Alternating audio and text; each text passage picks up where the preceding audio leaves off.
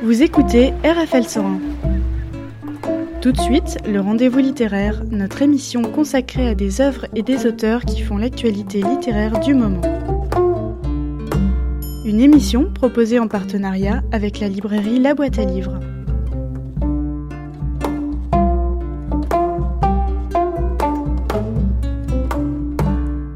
Bonjour, euh, aujourd'hui je suis en compagnie de Jean-Noël Delétang. Bonjour. Bonjour.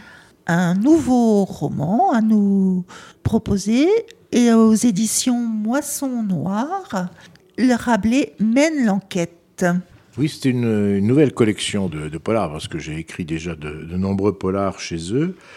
Mais là, l'éditeur voulait créer un polar littéraire. Donc, euh, m'a proposé, dans un premier temps, j'ai fait un Balzac, Balzac mène l'enquête, ou Enquête chez Balzac, voilà, c'est les mêmes titres. Et puis, euh, je suis passé à Rabelais. Je suis passé à Rabelais parce que ben, je suis professeur d'histoire à la base, donc forcément, c'est une époque que je connais bien. Et Honoré Balzac avait sûrement lu Rabelais parce qu'il disait de lui Rabelais, le plus grand esprit de l'humanité moderne. Oui, oui, ces, ces contes drôlatiques à Balzac, c'est du Rabelais euh, refait à- au 19e. Alors là, ça se passe au XVIe siècle. Au début du XVIe siècle, voilà, j'ai voulu donner un, un cadre historique bien, bien précis.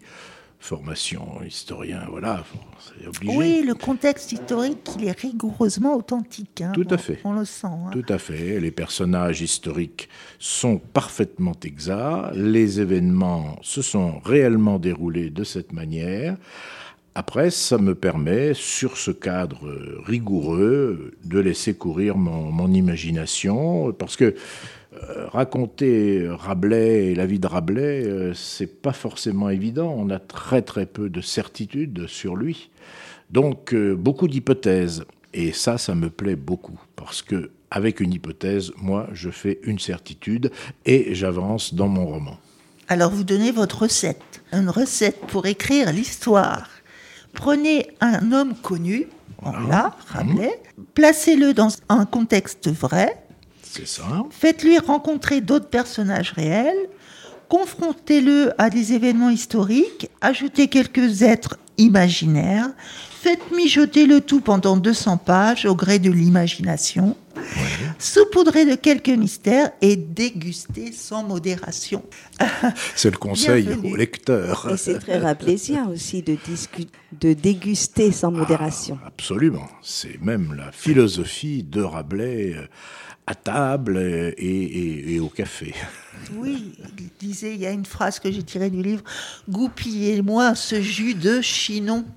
Ah ben oui, il a une prédilection bien sûr pour le, le vin de Chinon, puisqu'il est originaire euh, de, de Chinon, il a vécu à la, à la Devinière et évidemment Alors il le est vin né est à, bon. à Seuilly, à la Devinière. hein, Oui, c'est une des hypothèses, mais on, sait considère pas que oui. exactement la date. Ça se passe en 1535. euh, Moi, j'ai situé voilà le, moment de mon roman euh, qui me permet de montrer comment euh, Rabelais a déjà écrit son Pantagruel, qui est un premier grand succès, et puis il veut faire publier le deuxième, la suite, si on peut dire, puisqu'en fait ça précède, Gargantua précède Pantagruel dans la généalogie rabelaisienne, mais lui, il l'a écrit après. Et donc, il va essayer de faire éditer cet ouvrage. On lui a dit qu'à Tours, il y avait un imprimeur qui pourrait s'en occuper, et comme il est à ce moment-là en Vendée, chez son ami et protecteur, l'évêque de Maizé, euh, il va faire tout un périple qui va le mener donc de la Vendée jusqu'à la Touraine et va lui faire rencontrer un certain nombre de personnages plus ou moins dangereux, plus ou moins intéressants, plus ou moins généreux et c'est à cela que je, je veux conduire le, le lecteur. Oui, on- il est entouré de tous ces personnages et on découvre justement euh, des noms. euh, quand on- pour les gens qui connaissent pas euh, l'histoire de Rabelais, qui connaissent pas non plus euh, euh, tous les personnages qui l'ont entouré, là on les découvre et, et, c'est drôle parce qu'on a vraiment l'impression d'être dans un dans une BD, dans un oui, dans quelque chose de qui n'a pas vraiment existé. On n'imagine pas que ça existait. On se dit c'est pas possible, c'est complètement fantaisiste. Ben, et en fait, ça existait. Ça a existé, mais en même temps, bien sûr, moi je me suis amusé à faire vivre l'œuvre de Rabelais, c'est-à-dire à, rendre ce qu'il a écrit véritablement euh, existant. Donc, euh, on trouve des passages du Pantagruel, on trouve des, passages du Gargantua, Certains personnages aussi, bien sûr, sont des, vraies créatures de Rabelais. Et puis d'autres, euh, je m'en suis inspiré, mais j'ai changé un petit peu la donne. Alors on a Croque-Note. J'ai ah. adoré. Ah ben Croque-Note, c'est mon petit péché, Croque-Note. Euh, vous avez identifié qui était Croque-Note. C'est le truculent troubadour. C'est le, troubadour. Oui, oui, mais ah, il, a, il a un modèle. Parce que dans tous mes polars, euh, ça c'est ma, ma, petite signature, c'est ma marque de fabrique. Ah, bah c'est bon à savoir. Non, en fait, c'est Brassens. Je me suis inspiré de Brassens et la plupart des, des poèmes que Croquenote propose à ses, à ses amis, ce sont des chansons de Brassens que j'ai réécrites, décalées, mis à la sauce rabelaisienne. Le seul reproche au demeurant qui pu mériter mes parents, c'est d'avoir pas joué plus tôt le jeu de la bête à deux dos. Je suis né, même pas bâtard, avec cinq siècles de retard. Pardonnez-moi, prince, si je suis foutrement moyenâgeux. À que n'ai-je vécu bon sang? Entre 14 et 1500 J'aurais retrouvé mes copains au trou de la pomme de pin.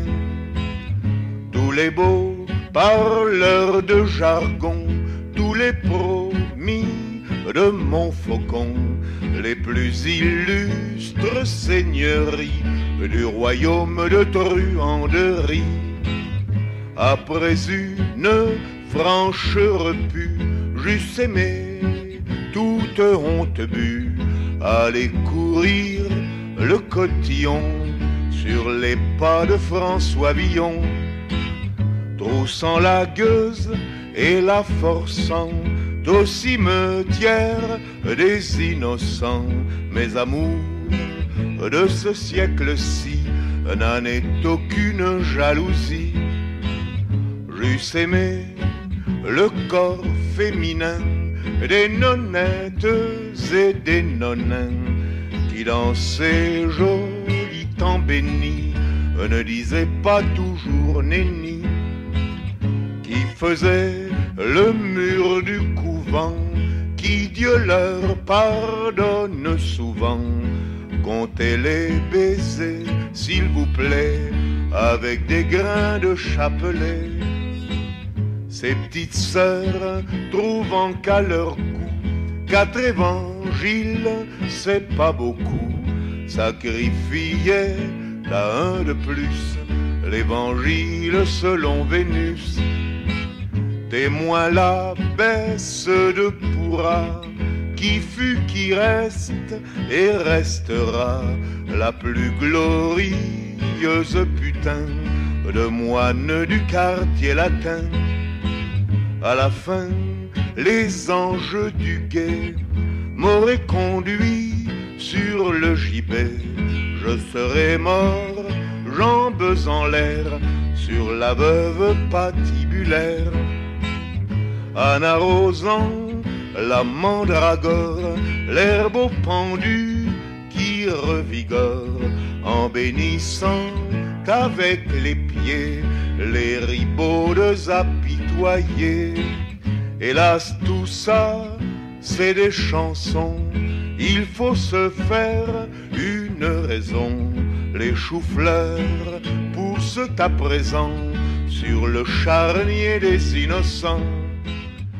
Aussi, le, le personnage, euh, son, le double de Rabelais, le double de fiction, c'est Alcofriba, Nazier. Voilà entier parce que c'est L'anagramme. l'anagramme. faut mélanger les lettres Voilà. et on retrouve François, Rabelais. C'est lui, hein, là, là, là, par contre, je ne l'ai pas inventé, c'est lui qui a signé ses ouvrages de ce pseudonyme au moment où il fallait pas trop dire qu'on écrivait des choses un petit peu difficiles à lire. Donc c'est vraiment, c'est vraiment lui qui a voulu se dédoubler en quelque sorte, ce qui déjà en fait un personnage romanesque. Donc dans l'histoire que vous nous euh, que vous nous contez, Mhm. euh, Rabelais donc il, il part à l'aventure pour Oui. essayer de se faire éditer. C'est ça Voilà, en fait c'est l'histoire. ça, hein. c'est ça. Voilà. Et il va y arriver, il va il va il va lui arriver euh, plein oui. d'aventures, plein de péripéties. Et, comme c'est un polar, il fallait bien sûr qu'il y ait une intrigue, qu'il y ait des morts, qu'il y ait des tentatives d'assassinat, qu'il y ait tout, ce- tout ce qu'on fait habituellement dans un Plein polar. d'embûches très très violentes. hein. Oui, voilà. ben oui, mais la vie au XVIe siècle était loin d'être douce. hein. Et donc, euh, Ouais, quand on... avec les empoisonnements. Voilà, bien Ouais. sûr, bien sûr. Mais par contre, c'est vrai qu'il y a une précision, euh, il y a des détails, euh, il y a quand, quand on traverse euh, justement tous les toutes les villes, Mhm. les forêts, tout est détaillé et, et les gens qui connaissent se retrouvent.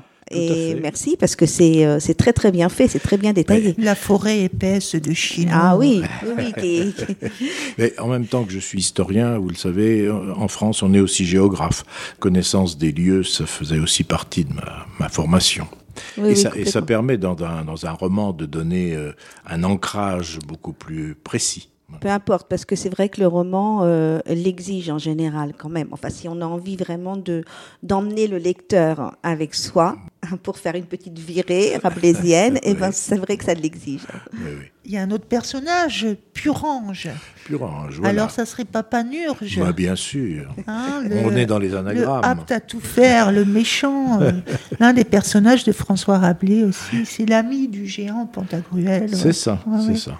Et là, je, je voulais un compagnon euh, qui soit aussi un, un peu, un peu moine. Euh, Il va, il va, le, le pour- il va poursuivre jusqu'au bout hein, dans ce, dans ce roman et puis dans ceux qui viendront après également. L'enquête évolue dans un monde de moines et de moniales. Oui, oui, oui. Ben, il ne faut pas oublier que Rabelais, à la base, est un, est un moine. hein. C'était un moine franciscain qui ensuite a changé d'ordre et est devenu bénédictin, et puis ensuite euh, a décidé de devenir médecin. Donc il est, mais il est, il est resté euh, toujours sous l'autorité de l'Église. Et Il a fallu un, un décret du pape pour euh, oublier les mésaventures religieuses qu'il avait pu avoir. C'était un bon médecin, Rabelais C'était visiblement un bon médecin euh, parce qu'il s'est vraiment penché sur les écrits euh, anciens, grecs et latins, qu'il a mis en application, qu'il a lui-même traduit. Et euh, il donnait des cours euh, à Montpellier aux, aux étudiants. Ça, ça sera l'objet d'un autre livre plus tard. Et euh, il était très apprécié par les, par les jeunes. Et ensuite, il a exercé à l'Hôtel Dieu de Lyon. Et c'était euh, vraisemblablement, oui, un, un bon médecin qui pratiquait, d'ailleurs, il le fait dans mon livre, euh, la dissection, qui était interdite à l'époque, bien sûr. Oui, mais bon, c'était pour la bonne cause. Bien sûr, c'était pour découvrir l'origine du poison. Alors là, on a une scène de dissection Hum, hum. parce que il croit boire une soupe de persil. Et en fait, Il il faut existe. peut-être pas trop en dire. Ah, Ah, bah, oui. c'est oui, bah, on a dit il y a un empoisonnement, voilà. Voilà, il y a un Il y a un empoisonnement. et- empoisonnement. Je, je cherchais comment euh, une- la chose pouvait arriver à l'époque et bon, tout naturellement, dans toutes les abbayes, il y avait euh, des moines herboristes. hein. il y avait des jardins qu'on entretenait et qu'on cultivait pour permettre euh, la nourriture aux, aux moines. Je me suis dit tiens, tiens, tiens, on pourrait partir sur cette piste-là. L'alcofriba, l'ancien moine défroqué, en Oui. fait. Il découvre ce que les religieux franciscains, terrorisés par l'audace présumée de sa future œuvre, qui ont commandité les opérations. Ce Rabelais, le, le Alcofriba, il mêle euh, les épisodes de sa vie aux aventures burlesques de ses personnages au cours de sa propre enquête. Tout à fait, c'est un moyen euh, de faire découvrir au lecteur euh, un certain nombre d'aventures qui sont décrites dans les, œuvres de Rabelais, euh, parce qu'on on a des souvenirs scolaires souvent hein, de, l'œuvre de Rabelais.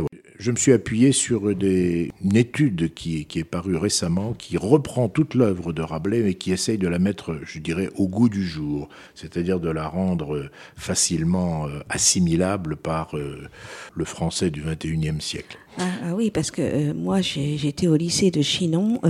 alors, quand on arrive en seconde et qu'on nous parle de Rabelais comme le héros de l'humanité, euh, le voilà le Dieu tout puissant, si j'ose m'exprimer ainsi, moi je je comprenais rien, c'était ah ben, complexe. On arrive, on a on a 15 euh, ans, 16 mmh, ans, mmh, on nous mmh. parle d'un personnage mais euh, ubuesque et, et, et, on nous dit il faut absolument l'aimer parce que si vous l'aimez pas, ça va pas le faire. Hein. Enfin, en gros c'est ça hein, ce qu'on nous fait, ce qu'on nous fait dans, dans, la langue du 16e siècle. Ah, c'est ça. C'est une langue très très difficile. C'est complexe pour, pour des jeunes. Oui, Alors que le fond, le fond peut forcément intéresser des jeunes parce que bon, il y a quand même de la gaudriole. Hein, bah, quand on vous lit, oui. Ah, merci pour moi. Non, mais c'est vrai, c'est vrai. Aline peut en témoigner. J'étais réfractaire et, effectivement, euh, euh, moi Rabelais, euh, oh là là. Et puis en fin de compte, à la lecture, ça donne envie, quoi. Ça donne envie de se pencher sur, bah, sur, sur sa vie, sur. vous nous faites découvrir des personnages intéressant. Euh, mhm. euh, et puis, euh, tout ce qu'il a pu faire, on en est loin. Hein. Je ne sais pas si vous voulez faire une suite. En plus, à mon avis, c'est qu'on en est très loin. Oui, oui, ça y est, elle, est faite. Ah, en plus, elle est faite. Donc, c'est parfait. Alors, je voulais vous poser la, question de vos projets. Ben, ça y est. Voilà. voilà. Ben, C'est-à-dire que quand j'ai discuté avec l'éditeur de, de, cette nouvelle collection, je lui dis un personnage qui est chez nous incontournable, c'est Rabelais. Là. Oh, formidable, je vous signe tout de suite pour 10 livres. Oh, dit là, attendez, attendez, on va pas aller aussi vite, euh, on va déjà en faire un, voir comment je m'en sors, parce que c'est pas forcément évident. Le lecteur ne s'en rend peut-être pas compte, mais il y a énormément de recherches derrière. Si, si, on s'en rend compte. ça m'a pris beaucoup de temps pour arriver à tout caler. si j'en fais un, après on verra si on peut en faire un deuxième, mais bon, il faut pas non plus. on s'en rend compte, et puis on s'imagine bien que vous n'avez pas droit à l'erreur, parce que c'est ah, vrai que vous êtes historien. Ah, euh, tout est vérifié. Euh, donc effectivement, ça vous met une petite pression supplémentaire. Vous n'êtes pas débutant. Alors, page 128, vous voulez bien lire un extrait? Oh oui, je ne sais pas ce que c'est. Mais... Ah ben, c'est la surprise, hein, vous ne connaissez pas votre Je ne connais pas les pages. Tu hein. ne commettras point l'adultère. Certes, confirme l'ancien franciscain, un peu gêné aux entournures dans son froc, car qu'il a un peu malmené. Mais il est des abus plus graves encore, comme de détourner l'argent destiné aux pauvres Rappelez-vous le pape Jules, qui s'est offert les travaux à Saint-Pierre avec les offrandes recueillies dans toute la chrétienté.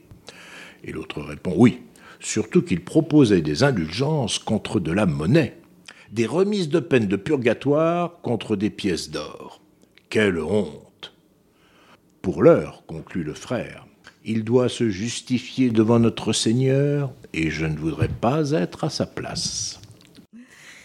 Donc il y a des abus beaucoup plus graves que l'adultère, comme de détourner l'argent destiné aux pauvres, aux gens. Ben oui, parce qu'on ne sait pas grand-chose de la vie de Rabelais, mais on sait quand même qu'il a commis quelques écarts. Euh, au niveau de sa vertu, n'est-ce pas, et que euh, il a sans doute eu quelques enfants. Euh, donc l'adultère, il connaît. Alors c'est un Alco Friba. Euh...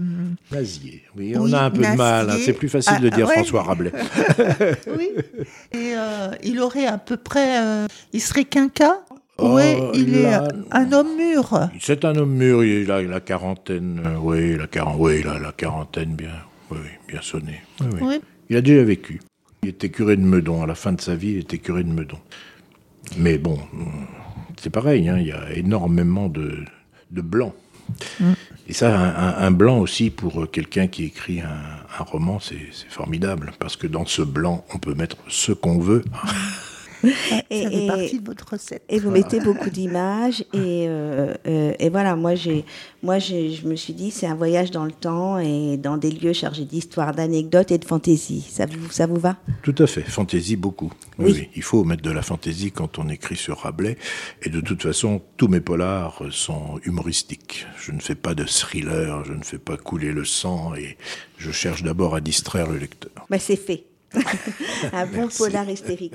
Euh, historique. Ah, hystérique, hein, j'aime bien. J'aime bien le lapsus. J'ai fait un lapsus, ah, mais alors là, celui-ci, il, est bien. Ah, il est bien. Pas piqué des hannetons, comme on dit.